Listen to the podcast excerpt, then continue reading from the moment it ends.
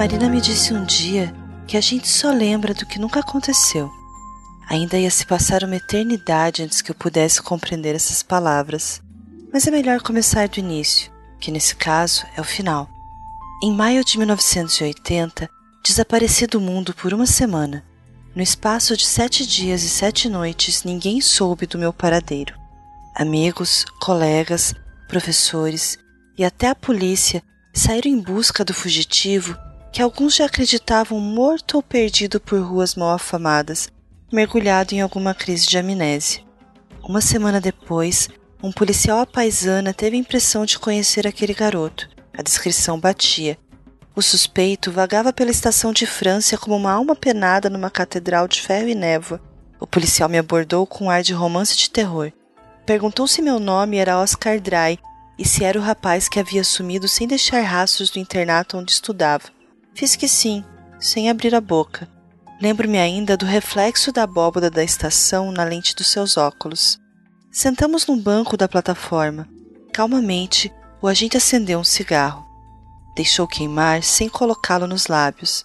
Disse que tinha um monte de gente esperando para me fazer um monte de perguntas, para as quais era bom que tivesse boas respostas. Concordei de novo. Fitou-me nos olhos, estudando-me. Às vezes, contar a verdade não é uma boa ideia, Oscar disse. Estendeu algumas moedas e pediu que eu ligasse para o meu tutor no internato. Foi o que fiz. O policial esperou que eu terminasse a ligação. Em seguida, me deu dinheiro para um táxi e me desejou sorte. Perguntei como sabia que eu não ia desaparecer de novo. Ele me olhou longamente. Só as pessoas que têm um lugar para ir podem desaparecer. Respondeu, sem explicações. Foi comigo até a rua e lá chegando, despediu-se sem se perguntar onde eu tinha estado. Vi quando se afastou pelo passeio Column. A fumaça de seu cigarro intacto seguia como um cão fiel. Naquele dia, nos céus de Barcelona, o fantasma de Gaudí esculpia nuvens impossíveis sobre um azul que dissolvia o olhar.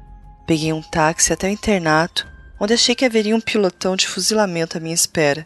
Por quatro semanas, professores e psicólogos escolares me martelaram para que eu revelasse meu segredo. Menti, oferecendo a cada um exatamente o que queria ouvir ou aquilo que podia aceitar. Com o tempo, todos fizeram um esforço para fingir que tinham esquecido o episódio. E eu? Hum, eu segui o exemplo. Nunca contei a ninguém a verdade sobre o que tinha acontecido. Na época, eu não sabia que cedo ou tarde o oceano do tempo nos devolve as lembranças que enterramos nele. Quinze anos depois, a memória daquele dia voltou para mim.